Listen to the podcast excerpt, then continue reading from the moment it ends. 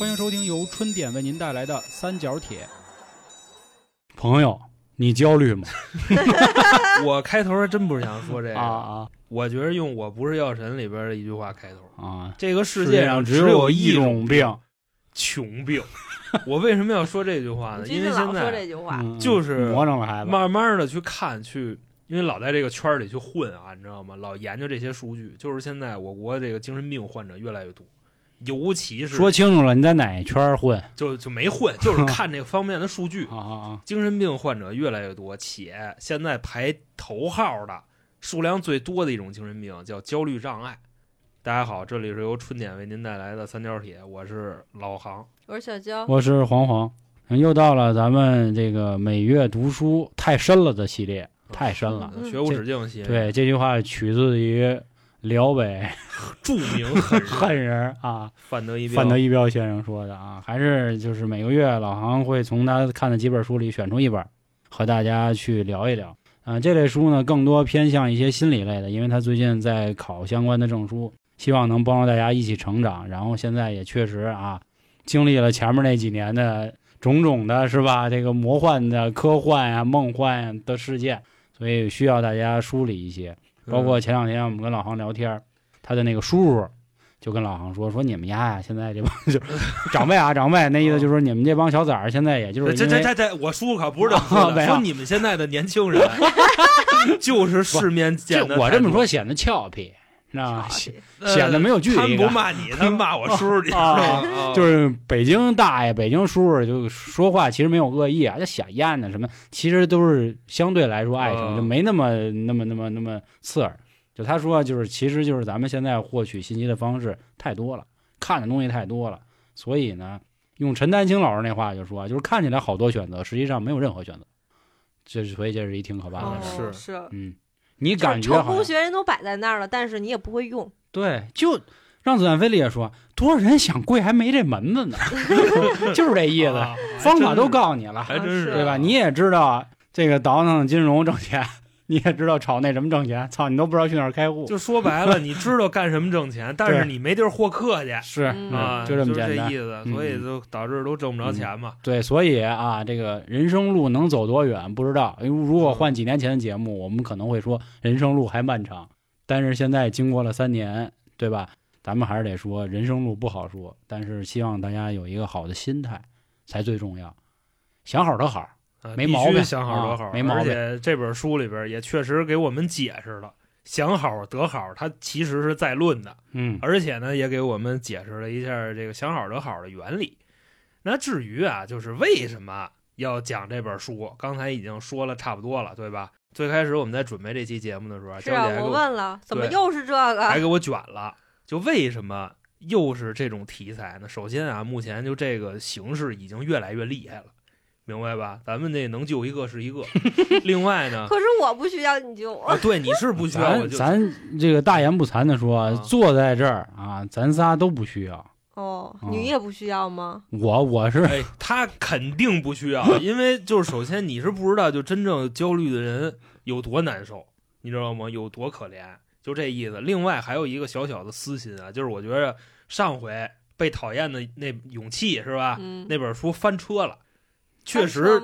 挺讨厌的。挺好玩的，就不是关键，我读的时候你知道吗？我觉得哎呦挺好的，结果到最后一翻出来，我觉得太讨厌了，你知道吧？咱好多那个听众都说说你们录这期节目真的就录了一遍吗？说我感觉你们绝对打了好几架，然后剪了剪才用。呃，确实是一遍啊肯定肯定就是就是一遍啊。，对，确实是一遍，这个没得说啊。因为我个人还是真实觉着啊还是真实我目前还是理解不了阿德勒的那种思维方式，德勒，你知道吧？他那个确实就是看淡一切了，嗯，就就属于修佛的那种。爱你妈塞塞对，就就是这个。姐姐，啊 咱其实应该这是一个叫我爸过来，我爸这人就是特别平淡，然后他就是看破一切，他觉得什么事儿都不是很重要，就特别潇洒的一个人。不，就我觉得这个啊不算潇洒，不算就是我总要给人生找到一个能活下去的意义。这是一个，哦就这我才认为是潇洒的人。就至少陈丹青给我的感觉就是这样，就是我操，画画拦不住的啊，画画我操，那就哦对他在用画画来解读人生的意义。但是我不是说那个书不好啊，就是嗯其实我爸我妈也一样，他们就是选择就活着吧，就这样而已。我觉得他们根本就没有看开啊。那要按你说的这个嗯意思啊，这叫什么呢？这叫习得性无助。其实习得性无助，这这某一方面属于这个范畴啊。我给你解释一下什么叫习得性无助啊，就是他这本书里边说了，就是作者拿一耗子举例子，就是你不让这耗子出去觅食去，每天定点你给，而且呢给的也不怎么好吃，量也特别少。长此以往下去，你把这个耗子从笼子里边放出去，见着猫它不跑，你明白吧？因为耗子已经养成了这个习惯，它会觉得我做什么都没有用，每天也就这样。农场主所以这习得性无助还是一个挺可农场主怕的事儿。还是啊，跟我我我我随便一说，随便一说，跟你没关系，而且跟你没关系。各位可以去分析一下，现在我们或多或少都觉着有点习得性无助，嗯因为这属于什么呢？这个阶级壁垒、嗯，垄断，对吧？都是这个样的。但其实也稍微鼓励一下大家，就是什么呢？目前在我们国家，虽然阶级有壁垒，很多行业确实存在垄断的现象，但是知识可没有垄断。你想学什么都可以学，嗯，那倒是。在那个各种的，是吧？这国那国的知识都是被垄断的。嗯，所以在咱们的互联网上，说句不好听的，就是为什么有那么多国师啊，对吧？为什么有那么多杠节都儿啊？学呢，你知道吗？就肯定都能让你学着，嗯，纸上谈兵的肯定多。这就是像我那会儿一直也想明白的，就是你能你上啊，那一个个聊治国方案，那那比谁都会啊。他他不是他，关键是他真有能人，他咱他不也得去混去吗？对吧？对对，咱就说这意思。你民间，肯定还是有高人的，嗯就你想为什么你觉得这个老外相对就平等一点，嗯对吧？他们就见着有钱人没有那么跪舔，说白了可能是一种麻木，因为这个阶级的差异已经根深蒂固了，也没什么用了。那下边呢，跟大家就是简单的先稍微开个头啊，就说读这本书啊，它到底讲了什么，能有什么用？我个人理解呢，主要就这么四块儿。你书名说了吗？哎，不好意思啊，忘了说了，啊那个这本书的名字叫《焦虑自救手册》。嗯，听着就那么蔡康永感觉，呃，属于什么呢？就是属于嗯一本特别务实的书，绝对不是那种就劝你成就心中莲花开放啊，不是那种书。成就心这本书里边讲的道理非常简单，哎特别务实。那他那人叫什么来着？大头啊，啊，对，大头，嗯，黑社会里边的啊。吉米，那这本书具体说了什么？读完以后有什么感想呢？我差不多总结这么四块儿吧。首先呢，就是帮我们理解焦虑是什么。其实嗯我们就说焦虑，差不多就哎呀，我我愁，就这么理解。就是小小时候咱们最爱说的，我很烦，然后家长说你他妈一小屁孩儿有什么可烦的？就各有各的烦恼。嗯然后呢，就是长期的焦虑会带来哪些危害？说白了就是吓唬吓唬你，你知道吧？就是给你治病，然后啊再吓唬你。焦虑是可以通过一些非常小的事儿得到缓解的。这么三条，最后一条呢，就是如果你掌握了这些东西，你身边有焦虑的朋友，你也可以给他提供有用的帮助。嗯因为无用帮助是会让他焦虑加倍的，这么个意思。差不多，我觉着啊，这么四大块儿。下边啊，咱来介绍一下这作者。作者呢，这老爷子啊，其实在咱们国家并没有那么大的名气。这老爷子叫什么呢？蒂姆·坎托佛，大家记住这名儿就行了。嗯他是英国伦敦大学的一个医生，精神科医生，从业差不多有个四十多年吧。嚯，而且之前呢也写过几本类似的畅销书，比如说什么治愈抑郁症的，或者说酒精依赖的。但是他那前几本书啊，差不多都是从医学的方面给你展开的。这本书呢就比较平易近人了，大白话。呃，也也不是，因为之前你想，这个医学的书咱不能拿出来随便说，嗯，因为你就算是你一个一个字儿照着念，他万一说错了，人家按着那法儿吃药了，你你就咱假设说错一个字儿，那药效也是天差地别的，嗯，对吧？负不起那责任。就跟前阵子那叫什么来着，芬必得缓释和芬必得一样，对，就就差俩字儿，嗯，对吧？那药效就根本就不是干一个用用。莲花清瘟颗粒嗯和莲花清瘟胶囊，嗯胶囊啊，嗯这基本上就是作者的一个履历吧，是一个在英国非常有名的精神科大夫。下边啊，咱们就开始讲述。首先呢，第一章，正确认识焦虑。二位就是能解释一下焦虑到底是一种什么情绪吗？呃，心烦，然后意乱，然后 就听着像月经不调心烦意乱，然后议论，就是睡不着觉，然后总会琢磨这件事情，嗯为什么我应该怎么去做，但是嗯其实你也没有想到更好的办法去解决它。嗯，没有办法啊。黄老师呢？我觉得教育好像说的是对的，就心当然了，烦啊因，为我心烦等于焦嘛，焦焦啊，焦然后急嘛，虑虑就是想嘛，虑就是意乱了，分析这个事儿啊。心烦意乱嘛。那作者是怎么解释焦虑的呢？特别简单，焦虑其实就是恐惧，嗯甚至于现在咱们就是很多人啊，焦虑、恐惧、愤怒是分不清楚的，差不多这么个意思。为什么说焦虑是恐惧呢？举一个例子就能明白，其实焦虑就是对未来的一种恐惧。你比方说这件事儿啊，我脑子里有事儿，然后呢，我想着怎么去解决它，但是我想不出来办法来，我焦虑、嗯，就是咱们现在新米团啊，还是确实是有点卡，啊。对啊，这非常焦虑、啊。这一过年掉一百人，对，想跟各位说，新米团啊，您支持我们，您是有等价的服务的啊，是非常合适的。付费节目啊、超前听啊等等啊，包括我们做这个读书节目、老航的读书笔记啊啊这一块的，嗯，都会分享，他都是这个有服务，并不是说像就是网络打赏什么的，不不是这个，跟各位说一下，我们不是网络乞丐啊，你知道，嗯我们不是说哎呦谢谢大哥就怎么怎么着，不是那样的，咱们这是价值交换说句狂点儿的话，为知识付费。啊。啊好的 啊，所以呢，就接着刚才那说啊，焦虑的情绪人人都会有，就是你自己设想出来的，你跟未来的一个连接。说这个世界上只有一种人不会有焦虑情绪，就是咱们之前啊在《生人勿近》那张专辑提到的过的一种人格——冷血精神病，嗯他们是不会焦虑的。因为没有感情，啊，对，没有任何的感情，而且呢，他们就会觉着，算怎么说呢？什么事儿都跟我或者说跟我身边的人没有什么关系。你换句话说，就是焦虑情绪比较旺盛的人啊，相对来说都比较善良，因为他们更在意别人的看法，就这样。还有一种说法是什么呢？就是焦虑啊，它不就是恐惧吗？适当的焦虑是完全正确的，就不是说我焦虑啊，我就是病，我就得看病去，完全不是。因为什么呢？因为这个焦虑啊，它会帮我们做出正确的跟安全的决定。就如果没有焦虑呢，作者举了一例子是什么呢？就是踢英超。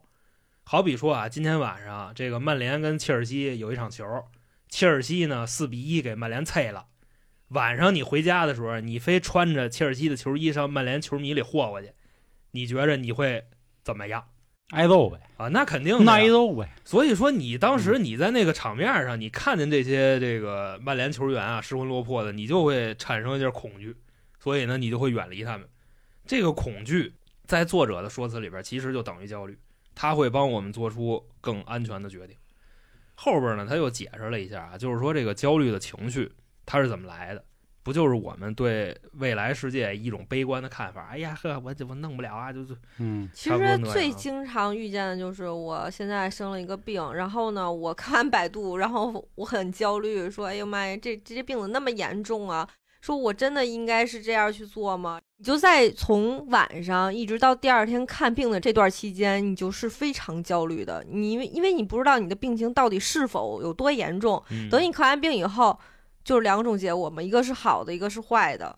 嗯所以这个就是我们对未知的恐惧。嗯对吧？你对未知且未来的一个恐惧，你觉着，首先这病我不知道，我害怕了；对，其次呢，就是这个病，你觉着它会很厉害，嗯，对吧？就差不多是这样。因为你没有检查那个，没有抽血或者你没有化验，你不知道这个结果是什么样对，的。而且你这里边啊，就是其实焦虑分 N 多种，你知道吗？嗯你这个属于健康焦虑，健康焦虑在甭管是在国内还是国外啊，占的比重非常多。对对，尤其是老年人啊，我不是这个贬低老年人啊，确实老年人这个健康焦虑的程度更高，也由于长期他们这样健康焦虑，让自己身体越来越垮，就是本身没病，老琢磨着自己有点病，然后哎，这个病就来了。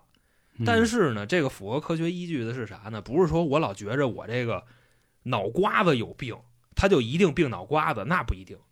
有可能呢，你觉得你脑袋有病，然后最后你心脏出毛病最后便秘了，啊，这这都是有可能的。上火了吗？哎，对嗯你像黄老师说的这个啊，就是恐惧跟焦虑，它是不会便秘的，相反，它会帮你这个通畅。嗯大哥了，说是什么情况呢？就是这属于我们人类啊自古带过来的一个基因，这特别有意思。就是各位可以去想一下这种场景啊。刚才我说了，这个焦虑跟恐惧它是可以往一块儿凑的。就比方说咱们在害怕的时候，是不是会感觉到这个脸发白，然后血液往四肢在走？有没有这种感觉？那得多恐惧啊！就挺恐惧的，就是短时间呱惊惊吓了一下，或者说你见没见过，就是这人受到什么惊吓，脸色发白，嗯就是这样。他解释一下这是为什么，说这个就是我们长此以往的一不个，供血的原因吗？它是属于什么情况呢？你看啊，你受到了惊吓，然后呢，血液开始从你的这个全身各地往四肢走，所以你这个脸就会发白。为啥呢？我们祖先给我们留下的这个传统就是，还冷呢，他也没往四肢走啊。一旦害怕的这个情况下啊，走了，因为你的这个基因决定就就肯定走了。走走心脏了，因为咱们祖先一般遇上危险的时候，就是要么打，要么跑，要么尿。然后尿也是一种流汗。身体机能其实就是流汗这个事儿是帮我们散热，血往四肢走就是刚才说的嘛，打或者跑。焦虑的时候啊，害怕的时候，你的各种的嗅觉还是味觉还是听觉、视觉都会相对来说更加的敏感，就是这样。同时呢，伴随着一个最强烈的症状就是闹肚子。嗯就刚才娇姐说那个拉和尿，嗯其实拉和尿都是在论的，不是说这个人我吓唬他一下，然后他拉一裤兜子，尿一裤兜子就怎么怎么着。我读完这本书以后啊，我突然发现，就是挨了吓唬以后尿裤子、拉裤兜子不寒碜，为什么呢？祖先带过来的基因。以前跟王家军办事儿的时候，就哪怕啊，哪怕我们这边就是也行，啊，但是就是都拉裤兜子在对方没冲过来的时候，也是很紧张，就肚子会疼。啊，对，对，然后去拉完就特痛快。说这个是为什么呢？这个解释特别有意思，就是我们的身体为了帮助我们逃跑的时候减轻体重，嗯，所以会拉。但是他忘了现在的人穿得他妈穿裤子。对，这个就是没进化 那么那么威风的一个嗯标准嘛。那不还有就是你焦虑，你去面试去的时候，你让你紧对张，然后就容易上厕所，是是是容易手心儿发是的汗。嗯，发汗是在散热，上厕所是为了帮我们减轻体重，然后跑 用的。而且呢，就是说排便的这个还有另外一个功效是什么呢？你拉完了以后，你往反着跑，它那个气味会迷惑敌人，嗯，就这么一个意思。我我之前听过一特老的一说法，就是为什么要拉，就是那意思，让让自己臭了，然后人家不吃你了，啊，这这不好嚼 那意思。好吃不好嚼，嗯，所以这个也就是先得舔你啊！经受了这种真惊了，长期焦虑或者重大恐惧，嗯。我们身体会发生的一个状况，就是这样。嗯，然后你像刚才娇姐说的那个啊，她提了一嘴这个健康焦虑，就是老琢磨着自己病了，什么什么乱七八糟的。嗯其实呢，焦虑不光就咱们说的这么笼统啊，有好几种，甚至这些都已经可以说得上是病了。就北京晚报病了，您得吃药，吃药啊就这么一情况。那我呢，就稍微把这些病啊，咱们列一下，症状也列一下，各位呢就是对一对，看你属于哪种。当然啊，也可以完全不焦虑，也不是说就是有点焦虑就是病，那不是那意思。首先说啊，第一种，第一种叫广泛焦虑。这个广泛焦虑，咱们怎么理解呢？就相当于就被迫害妄想症，认为危险无处不在，就只要我不防着了，就会有危险。这是第一种啊，广泛焦虑。第二种呢，就是惊恐焦虑。惊恐焦虑特别好理解，就是一朝被蛇咬，十年怕井绳。嗯就娇姐不是老提她有一闺蜜嘛，就被人伤了，然后再也不搞对象了。嗯，这也算惊恐焦虑的一种，或者说就是特定情况下产生的某种应激反应。第三种呢叫恐怖焦虑，相当于就是明明没有经历过某一件事儿，就对这件事儿特别害怕。反映的最常见的啊，不敢坐飞机，不敢坐火车，或者说什么不敢坐电梯，就类似于这种情况啊。葛大爷呃，是吗？他从来不坐飞机，嗯，就是你并没有嗯。经历过这件事儿，但你就是对他产生害怕，这么一情况。我对鬼也是，就是我喜鬼哥啊。我有时啊候因为看完鬼片儿，低头洗头发的时候，我就总觉得我后边有人，但是其实我根本就没有碰见过，但是我会嗯。焦虑，我就赶紧把头发洗完了，我就赶紧抬头，我然后看看，这算是惊恐焦虑，惊恐焦虑还并不是恐怖焦虑，惊恐焦虑是你刚看完电视里是那么演的，然后你就觉着，哎，他就在你后边了，是这样。再下一种啊，这种叫广场焦虑，广场舞。好，这跟那没关系，这就属于啊，他对这种开阔的环境 广场舞挺其实挺挺他妈焦虑，广场舞挺焦虑吗？多吓人呐！我天哪！啊、尤其是他们还不放歌，他们都戴蓝牙耳机，那更吓人。但是当然，这广场焦虑跟那广场舞没有什么关系，嗯，就是对开阔的空间恐惧，然后伴随的这个症状是离家越远越害怕，我呀，是吗？那看来今天我算有这病根儿，就就知道自己病根儿了那。你不能出国是吗？但是还是伴随着一个他症状，他焦虑一定也会有这个程度嘛？他这种不是病，就是他觉得病，我有点害怕。就我一去哪儿，我第一晚上肯定睡不踏实，然后老会就是心里特别慌的那种感觉。嗯但是我一旦过了第一天，第二天开始玩儿了，美了，那就没事儿了你。那你就不是，你这个还还玩儿，人家 就我跟你说，就玩是都玩不了。轻度可能就是从家里头轻轻轻度下楼，然后一出院不行了，疯了，你明白吧？哦，那我没这么邪乎。具体体现在哪儿呢？如果咱们要强往上靠的话，就是难以脱离自己舒适区，啊，这么一个情况，嗯，就是根本无法啊面对新的挑战冬，天嘛，下不来床嘛，就啊 出不了被窝啊。再下一个就是社恐，社恐其实也是啊焦虑的一种。真是我跟各嗯位说好多次，我说我真是一个特别社恐的人，没人信，直到他们挨个来我们这里录音的时候发现了。然后我们那个管理员是吧？不论正正、三儿、嗯，小布，是都说就黄老师你这话那么少，对对对，嗯，那看来黄老师比我们还相对善良一点。怎么说呢？因为这个相对焦虑的人啊，尤其是社恐的人，他们的这个自尊心更强，嗯，更在意别人的这个看法，嗯，然后呢，也相对比较缺乏自信，嗯。对羞耻感到恐惧，嗯，这么一帮人。你想要是真的就大大咧咧的公共场所社交悍匪，人家是不管这个的，嗯，你知道吧？或者说这个强凑跟良知没有什么太大关系啊，但是你去思考他的逻辑，更在意别人的看法，相对来说比较善良，这么一个情况啊。嗯嗯。然后就最后一个就是刚才娇姐说的那个健康焦虑，健康焦虑。嗯。你想，就刚才咱列举的这么多啊，人家直接占一个，焦虑大军，说现在啊，就是咱国家的数据我没拿到啊，人家这个作者是英国人，嗯。他说英国人至少有百分之五患有焦虑障碍，啊，就这已经是就很北京晚报严重了，啊病人得吃药吃药了，就不是说就光找一个什么心理咨询师聊会儿天儿就能解决的了，就不是那意思了。没人给您报销了，是吧？咱讲书，啊对不对？这就就是咱特色。嗯而且说呢，就是在这个焦虑大军里边啊，娇姐好好听啊，女性的比例是男性的两倍。你就好比说，哎，咱仨，知道吧？别也别咱仨了，丰台区全焦虑了，嗯，女性啊焦虑的这个数量是男性的两倍，为什么呀？因为女性感性是吗？不是感性。啊，柔情似水，因为我个人理解的话，可能女性是在这个社会群体里相对来说比较弱势，你明白吧？健康里头也是比较弱势的吗？你先听我说这个，就是它不一定是健康焦虑，就是焦虑障碍，是刚才哦各种各样的焦虑就摞一块儿。哦，然后呢，你想啊，我们太难了，他压力太大了。我刚才说了，这个世界上你知道吧？我借鉴我不是药神那句话，只有一种病，穷病，对吧？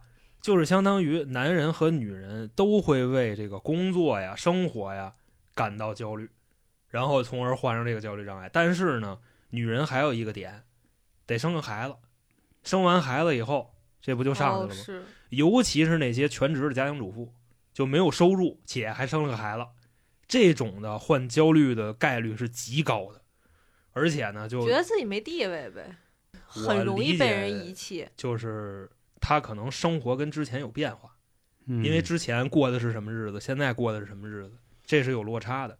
而且不光是心理上的症状，还会有生理上的症状，比如说啊，爱抽筋儿，心跳过快，然后呼吸特抽筋儿。是缺钙啊，吃点钙片。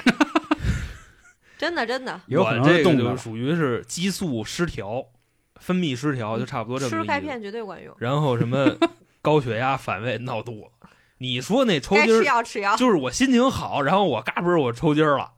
你说的是那种，我说的是就由于这种长期焦虑带来的经常抽筋儿啊，什么心跳过快，各位去对一对啊，自己有没有这症状？如果有的话，瞧病，先去分析分析，然后不行就就看看心理医生吧，就差不多这样。或者呢，听我后边的，嗯，就是降低焦虑的小妙招。嗯因为什么呢？因为长期焦虑啊带来的这个慢性病啊，绝对是在论的。会带来一些什么慢性病呢？嗯长期焦虑的这个逻辑啊，它会分泌大量的皮质醇。皮质醇是什么东西啊？我就简单的给你解释一下啊。这个东西会降低我们的新陈代谢，这是一个特别威风的东西。就你啊，假设你是一个长期吃不饱饭的人，那你身体的皮质醇水平就会特别高。为什么呢？因为皮质醇会降低你的新陈代谢，这样会保证你活的时间更长。就这样。如果呢，就是你长期伴随着这个焦虑的情绪，然后呢，你皮质醇，哎，它就会保护你，把你这个新陈代谢给拉慢了。但是呢，咱们都知道，如果新陈代谢一慢，这人就更容易得病，嗯就这么一个情况。脏东西都在身子里。对，尤其是咱们现在的饮食，还不是说像远古时期似的吃上顿没下顿。那时候的人啊，当然了，他们的平均寿命只有十几岁，知道吧？也是这个得得病嘛。但是现在由于咱们吃这么多东西，内分泌失调，伴随的就是什么呢？血糖，然后这个过劳肥，甚至糖尿病。就很多人啊，中年累出糖尿病来了，说白了就是这么弄的。郭老师吗，啊。对，嗯。由于长期的焦虑，皮质醇水平太高，哎，还真是，哎，我有一个同事，就是他就工作特别忙，然后呢，嗯，领导给他压力还特别大。他这人啊，还特别有责任心，他把所有的事情都要办到最好，而且他不让别人去碰。哎，呦，真的姐，他就就糖尿哎病了。事必躬亲，对吧？对完美主义、啊。加上压力过大，这能不焦虑吗？而且又胖，然后血压越高。现在啊，目前已经辞职了，就是养着身体。你知道，就是我可以提前剧透一下，这本书到最后告诉我们的，你要是想减轻焦虑，别追求完美，可是有些人是天生的，你这个他改不了，真的。所以说，就是一旦对生活改不了造成困扰了，天生这个属于什么呢？这个要咱们自己去选。你像咱们中国也有句老话，叫什么呢？选就直接放弃好。修桥补路瞎眼，是吧？杀杀人人放我放我耳耳朵其实这是这个改良版的啊。嗯，你正经那个叫好人不长命，祸害活千年，对吧？其实你拿这个理论去往里套，它是能够说得通的。就是大部分啊那些比较善良的人都比较敏感，他们更喜欢自省，然后呢，普遍对自己的这个评价呢又偏低，而且还有极高的这个自我期望，就觉得哎，我行，嗯，对吧？我这肯定能干。我行我行我就行。啊，是，然后呢，从而你把这个焦虑情绪拟人化啊，现在就是焦虑，它就是变成了一个人站在你面前，他更喜欢跟那些好人打交道，你明白吧？他不喜欢坏人，因为坏人压根儿不拿他当回事儿，他就找这好人，然后呢，跟这好人哎当小伙伴儿，从而呢，这个好人的生理条件他就会慢慢的恶化，这个其实是焦虑带来的一个坏处。你总结一下啊，首先这章啊到这儿说完了啊，第一块嗯讲的是什么呢？就告诉我们焦虑是什么，并且适当的焦虑是没问题的，而且绝对是好事儿。第二个呢，就是我们焦虑的原因啊，其实就是过度的关注自己与未来的一个联系，而不关注眼下的事物。就比方说什么呢？就也有那些富豪啊，都疯了，你知道吧？就什么郭老师得糖尿病了，就这嗯类似于这种。你像郭老师在那个时候啊，他不专注享乐，他就专注这个创新作品。当然，对观众来说是好事儿，但是他自己不也糖尿病了吗？嗯，就这么个意思。然后第三块就是长期焦虑会给我们真的带来疾病，物理上的、生理上，这就是第一章讲的内容。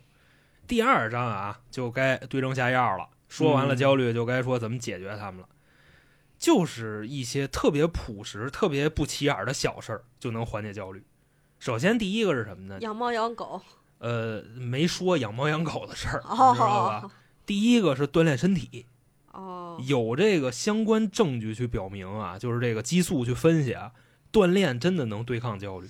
我也听说过，就是说说好像属于那种修身吧，没有我我我听的比较梗，梗吗？说的就是累的难受的不行了，就没空瞎鸡。不是，不是，不是，它这里边真正内在的逻辑是会把你的激素给你转化一下，嗯因为做运动会让我们分泌另外一种激素，那种激素叫内啡肽。嗯咱们在这个贪婪的多巴胺里边讲过啊，两种快乐激素，一个是多巴胺，一个是内啡肽。嗯多巴胺属于什么呢？就是你得到某样东西瞬间的快乐，那个是多巴胺。内啡肽，黄老师内啡肽水平就特别高，就是你在工作的时候是会分泌内啡肽的，就甭管就上班虽然如上坟，嗯，但是你在上班的过程中，在解决问题的过程中，你也会收获一些快乐。这些快乐的根源就是内啡肽。所以说呢，长期工作的人、长期锻炼的人，身体都会给他分泌内啡肽来中和自己激素，就这么一个情况。我经常看那种锻炼的人就说说你锻炼身体，你天天运动成了一种习惯，然后你就特别开心，你的心情也特别舒畅。我心想，我咋就没觉得呢？我觉得特别累。得养成习惯，因为你想，我开始我二百八十多斤那会儿啊，我锻炼的时候也跟宰我似的，你知道吧你？有成就感呀。对，它确实是慢慢往下往下有成就感，但是啊，为什么后来能够坚持练下来？或者说啊，这个听众朋友们就不要以为健身房的那些大块儿他们是有多自律，明白吧？他们就是上瘾，就是很快乐，就这么一个意思。因为它能出效果嘛，像有的时候就是像我们这种的，它出效果特别慢，所以呢你也就坚持不下去，然后呢你也感受不到什么快乐。那你就从那个激素的快乐里边找吧。他说的这个作者建议啊，做有氧运动，每周呢做五次，每次差不多半个小时，哎呀，这样就能平衡你体内激素。你像娇姐呢，这个 A 压属于什么意思呢？她会说我没时间，对吧我？懒，我懒。啊，懒懒就没有办法，你知道吧？这个就是说在对抗这里边就没对抗懒。占据的比较高，当然各位呢，这个一定不要学娇姐，因为她不焦虑，知道吧？或者说。她的焦虑程度跟我们平时认知的焦虑程度那是绝对不一样的。我我现在有点健康焦虑。其实一开始我觉得你刚说这本书，我觉得我这人不焦虑，其实也嗯还好。但是后来呢，你讲一讲，我觉得我这人还是挺焦虑的。可能在某一些时间，尤其是晚上的时候，最容易焦虑。哦，对，因为晚上确实激素会倒个一下，你知道吧？晚上大家都会产生那样而且呢，，就是这个小男孩跟小女孩晚上就甭管是谁呲谁啊，成功率都但是会崩完一锅就好了。但是没得崩啊，现在。崩完快乐到顶点了，这都不是一个事儿。因为晚上这个甭管是这个小姑娘、小小男孩啊，然后确认关系，晚上的成功率都会比白天高，这个是激素的影响。嗯，第二个呢，就是说完锻炼啊，第二块减轻焦虑的就是学会放弃。他说的这个学会放弃啊，就跟我那个同事似的嘛。就真的要放弃。对，然后他放弃了以后，他现在心情也好了，现在也自己做饭，也不用天天吃外卖了，病也稍相对会好一点。他说的所谓的这个放弃是什么呢？就是你一定要跟你的生活去保持一个平衡。就因为他说啊，这个焦虑的根源说白了就是我们设置了跟自己不符的一个目标，就没办法呀，呃 对吧？太贪。不是好比说啊，老板给你的目标永远都是非常高的，就就跟那个你甭理啊，知道吧？一定要先 自己平衡，因为什么呢？因为到时候你要真我不理他，我就离职了，累成糖尿病了了。那也是你糖尿病了，那也不是他糖尿病了。我就给各位举一个最简单的例子啊，就是你在这个就比方借小额贷出去消费去了啊，这种，然后要账的找你，你焦虑到最后就自杀了，类似于这种，你知道吗？它里边的这个核心逻辑就是什么呢？你的目标跟现实是不符的，就是首先啊，要账的找你，对吧？你很焦虑，现在你的目标是什么？你的目标不是还钱，你的目标是想让他不找你。仔细去思考一下，是不是这个逻辑，对吗？如果你的目标是还钱的话，那你也不会焦虑到哪去，因为你慢慢慢慢的，咱能不能说稍微实际的？就说工作，老板就是给你定 KPI 了，然后呢，你必须按照这个时间节点，你必须要给他以及一些成果。但是你发现你跟这个这个工作其实成不了比例，我我觉得这个压力太大了。那你嗯怎么办？你放弃吗？你跟老板说不，我这干不了，我能力有限。那你不就得滚蛋吗？你现在所有九九九六或啊者是这种，那现在就是这样，你没办法去拒绝或者是放弃。那现在啊，咱再把你的这个事儿拆开一下啊，他这里边肯定会有一个目标，目标你是刚才。说的那个目标，对，你要挣大钱，然后你的这个方式跟你的这个结果是冲突的，你干不了这么多，明白这个意思吧？不是说你老板给你的东西是有问题的，就算是他给你的东西是有问题的，那跟他也没关系，那是你的事儿，因为执行者是你，就这么简单一个道理。知道吧？所以咱们各位得去自己去平衡。你先想清楚了我的目标是什么。你的目标既然是挣大钱，升职对啊，挣钱，所以说，如果你在一点一点儿的完成你的目标，你是不会焦虑的，你会非常的有成就感，内啡肽就出来了。但是现在你如果产生焦虑，你的目标就不是升职加薪，或者说你的目标就是躺着，你明白这意思吧？不明白。呃，虽说我不是那种人吧，但是我看到过好多这种的人都是非常焦虑的。我给你举一个最简单的例子，就假设啊，你现在是一个学生，然后呢，马上要开学了，你的寒假作业一点都没写，那我你会不。会焦虑？你肯定会焦虑的。咱们都是从那个时代过来的，但是如果我从放假第一天我就开始写，然后这个马上要回返校了，我写完了，这个时候我不会焦虑，我全是内啡肽，我会觉着挺有成就感，能交差了啊。所以我对你这个问题的总结就是，其实目标跟你的现实是不一样的，你知道吧？实际上动起来的话，确实会解决很多的焦虑。就比方说这活儿，我就拖延症，我就不想干。但是呢，我突然开始干了，我也就没那么焦虑了，就这么个意思。然后下一条啊，减轻焦虑的小技巧：规范作息。他嗯说的这个规范作息，其实是套用刚才激素的那个事儿。因为如果你睡不够的话，你的皮质醇水平就高，从而会加重你的这个焦虑情绪。那怎么规范作息呢？作者就给了三条建议。首先啊，早睡早起。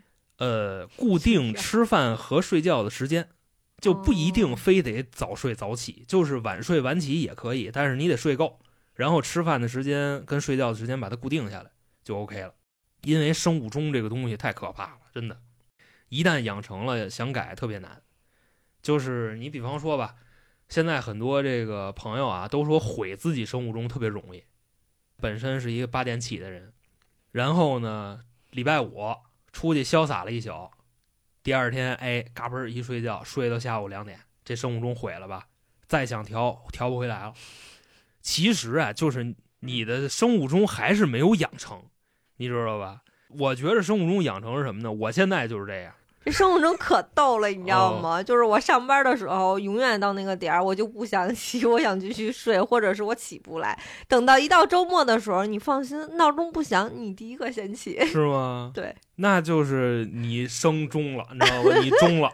那我上班的时候我就挺中不来。那那可能就是头天晚上不想睡吧。反正说，如果生物钟一旦形成的话，甭管你多难受，你醒了你就睡不着了，生物钟真的就形成了。然后给的第二条建议啊，就是睡眠的那个啊，就是保证足够的光线昏暗。说白了是什么呢？睡前别玩手机，别看电脑，因为啊，他这里边用那个科学的逻辑去解释啊，不是说玩手机容易玩美了，然后就不睡了。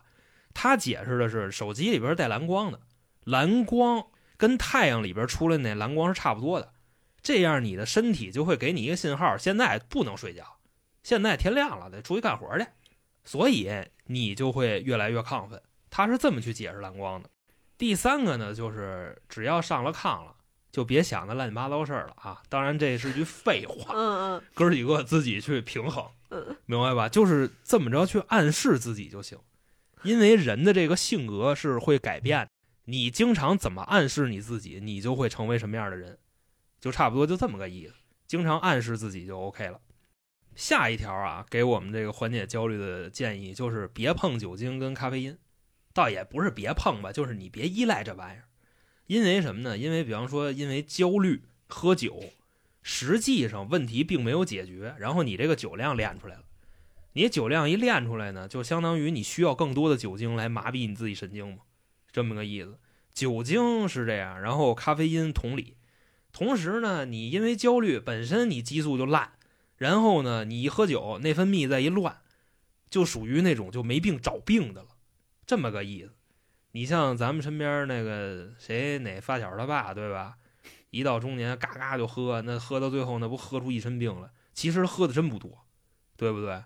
就每回这不就滋儿了那么点儿吗？愁喝不行，你开心的喝没事儿。啊、是因为愁喝，在多巴胺那本书里边也讲过，酒精确实提升我们快乐激素啊，它跟药是一样的，会让你短暂快乐，但是呢，并没有什么用，那只是一安慰剂，就是你喝完了，问题该没解决也没解决，你该怎么焦虑也怎么焦虑。这个是作者给的建议啊，就是你真的焦虑的话，你不要依赖这些玩意儿。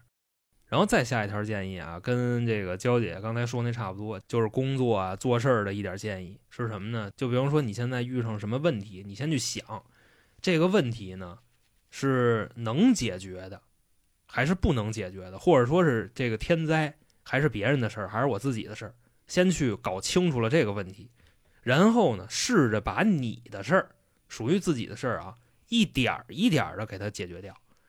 他举的是一什么例子呢？举的是这个社恐的例子。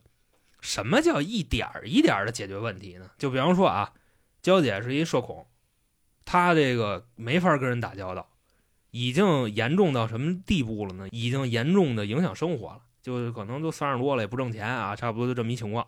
现在呢，尝试着要去解决，那怎么解决呢？就可能你身边的普通朋友啊，就会劝你。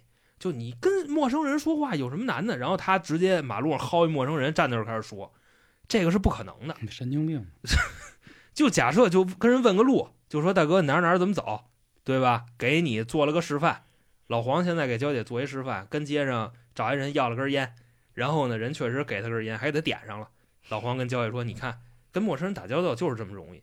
其实这种情况下啊，如果咱们按照一点一点去解决问题啊，那是不可能的。”至少对于你社恐来说是不可能的。那咱们怎么一点一点去解决问题呢？先跟身边的人沟通。对，就是把你的这个问题给它拆碎了，然后你身边的人再带一个人过来，然后再沟通。哎，对，就这么慢慢的。如果说你在某一步的时候，哎，你感觉你这个台阶你跨不过去了，别慌，肯定是你给你自己这目标定高了，你再降低一个目标，就是至少啊，咱们一直是在往前走，往上走，就别停那儿。不是说社恐就非得跟家待着，然后也不吃早点，也不怎么怎么着的，也不出门啊，不是这样的。你去慢慢慢慢的去来这个，然后一旦感到难受了，就往回退一步。他里边举的例子就差不多是先跟你朝夕相处的人，尝试着出去吃个下午茶，然后呢再跟一个你认识的人去吃个饭。下一步呢就是跟一个很久没联系的朋友，你们打个电话。到最后啊，你尝试着跟这个几年没见面的人一块吃个饭，因为至少你也认识，一步一步的，慢慢慢慢的去对抗这个问题。当然啊，这只是一个例子，并不是说社恐的小伙伴一定要照做啊，因为你确实得根据自己的一个心境、一个接受的程度去给自己定目标。而且呢，你用这种一点一点解决问题的方式啊，也不一定局限于社恐，任何问题都可以一点一点去解决。比方说咱们减肥，咱们一斤一斤的减，再或者说什么呢？也不是说让你非得一出门就比方说我想减肥啊，就直接出去找健身房去，那不现实。咱们可以尝试每天哎规范一下饮食，对吧？今天少搁一两油，就这么一情况。其实你想逃避问题，它确实是这个动物的本能，包括刚才说的喝酒也是在逃避问题，也不解决任何问题。但只要一逃避呢，这个焦虑的情绪就会加重，所以就要把问题拆碎了去解决的。然后作者给我们的再下一条建议啊，缓解焦虑的就是做好时间管理，这个也非常的简单。就比方说你干任何简单吗？我觉得这种可难了。呃，不，我觉得逻辑简单啊，逻辑非常简单，就是什么呢？就比方说咱们啊，拿我减肥举例子，减肥就要做好热量管理，对吧？那我这段时间体重就是不往下掉。然后呢，我觉得我每天吃的也不多呀。结果，哎，一看，确实正餐都是按规矩吃的，但是零食炫一大堆，热量就超了。其实做好时间管理的话，这个问题一下就出来了。比如说啊，你觉着我今天一天什么都没干，对吧？但是这一天就这么过去了，我的工作也没干，然后我这个跟小伙伴约定好的事儿我也没干，那怎么这一天就过去了呢？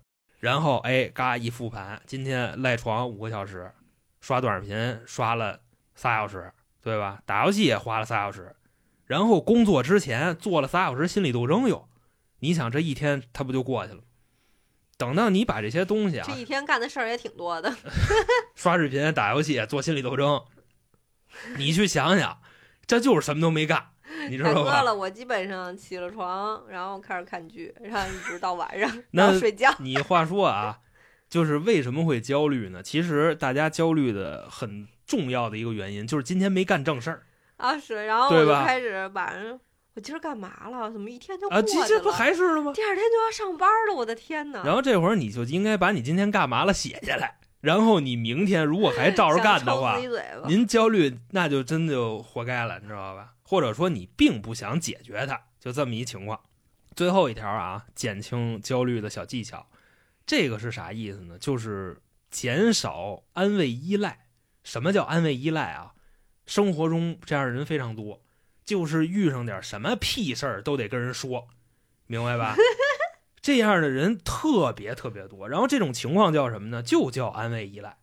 他说安慰依赖有这么几个坏处啊。首先，就比方说我，我就是一个安慰依赖的人，然后我有什么事儿我都跟黄哥分享，然后试图让黄哥帮我解决。那黄哥呢，可能最开始给我提点办法，然后我一看，哎，他能帮我，我找他就找的越来越频繁。就之前呢越来越烦。对，然后他不搭理我了，那这个时候我是会崩溃的，知道吧？我会觉得操，我的这个世界就少了一个朋友。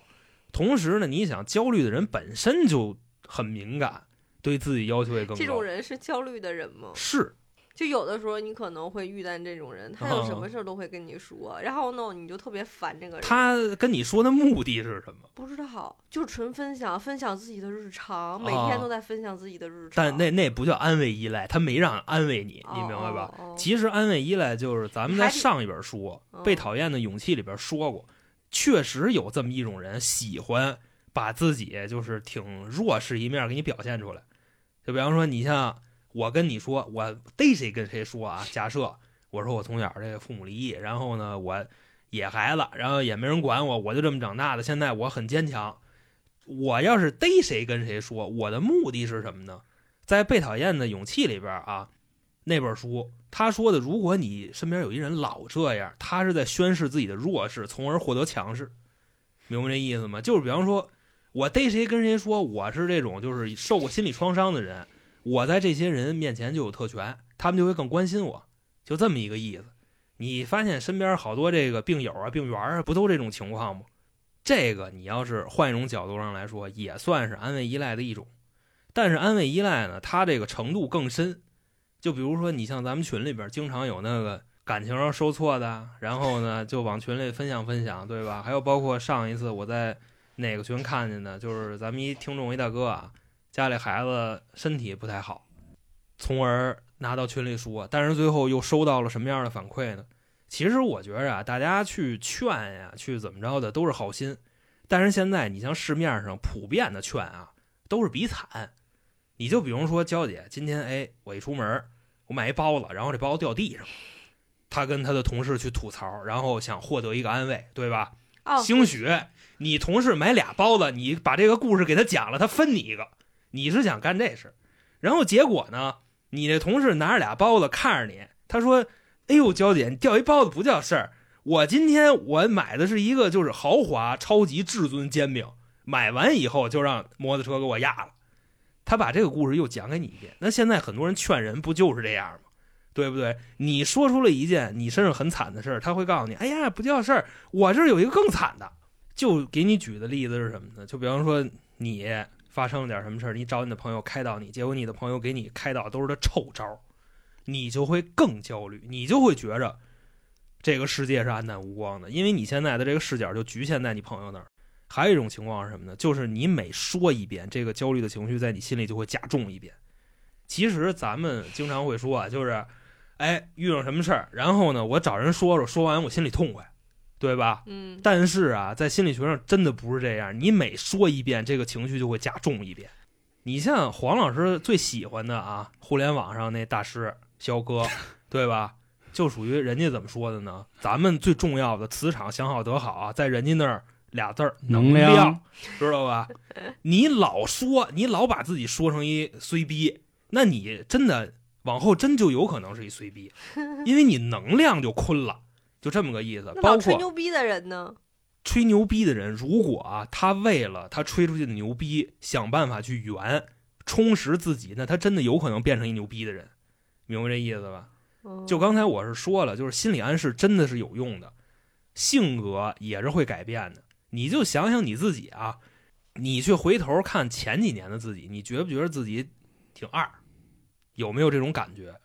我只是会在谈恋爱的时候觉得以前这人怎么那么傻那就我我说我自己，我知道这个不重要，甭管是在哪些方面，你知道吗？但其他的就没有、啊。这证明你成长了，就包括对这个世界的看法，你明白吧？这就证明你成长了。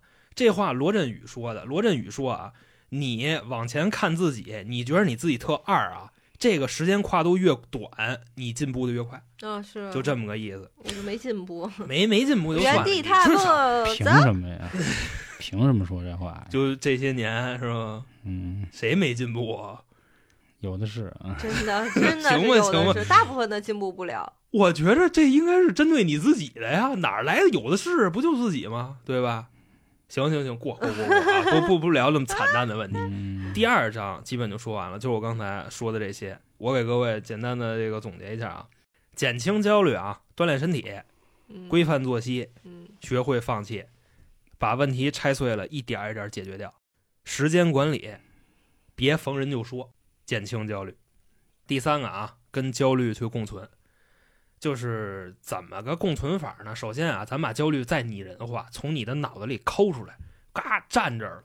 我跟你说，焦虑特别喜欢找那种善良的人，刚才不说了吗？而且这个焦虑一出来，你遇上什么问题，他都会跟你说：“兄弟，操，赶紧跑吧，这事儿咱弄不了。”这个是焦虑。但是呢，怎么去对抗焦虑，或者说怎么跟他共处呢？咱们就看这么几种这个职业，就比方说那些勇敢的人，不是焦虑就是恐惧吗？咱们就去看那些勇敢人是怎么做的。比如说士兵、间谍、特工，类似于这种职业，你说他们出任务的时候，他们不害怕吗？他们也害怕，但为什么说他们勇敢呢？正是因为他们害怕，他们还敢去，所以说他们勇敢。这也是他们有这种焦虑，有这种恐惧，但是他们敢去面对。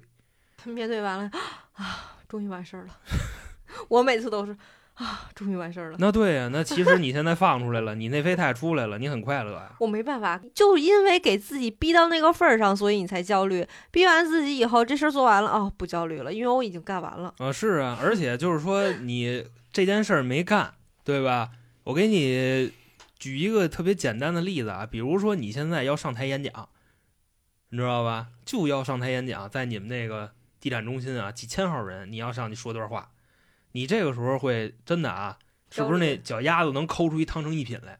嗯，差不多这么一情况。但是他们说看不出来我那么紧张。哦，那你是非常威风的，你知道吧？我说我都这样了，是，其实就是你对未来的一个误判。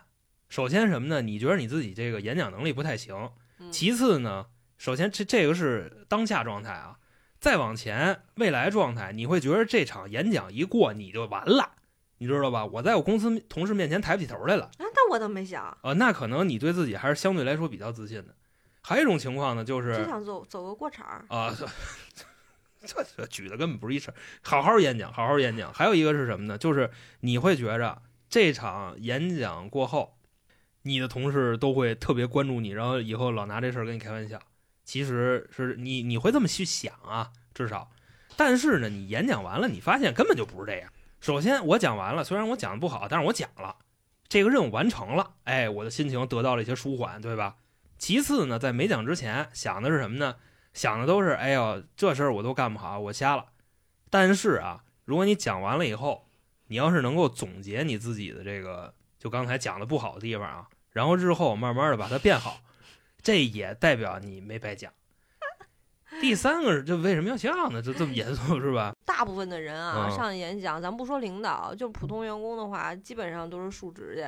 述职的话，基本都是走过场。其实那个老板都知道你干些什么，然后所以你每次在您这您上这不要台演讲的时候，不要拿地产行业圈定任何一个行业，我们都得出去骗去。我们互联网行业，你知道吗？拿着 PPT 上来就开始喷，咱咱不说那个事儿啊，啊，咱你说咱那种的对人，还咱不讨论这个事儿吗。恐惧，我也特别恐惧。我说我生怕说错了，这钱拿不着了。然后第三个是什么呢？我还怕我同事挤兑我。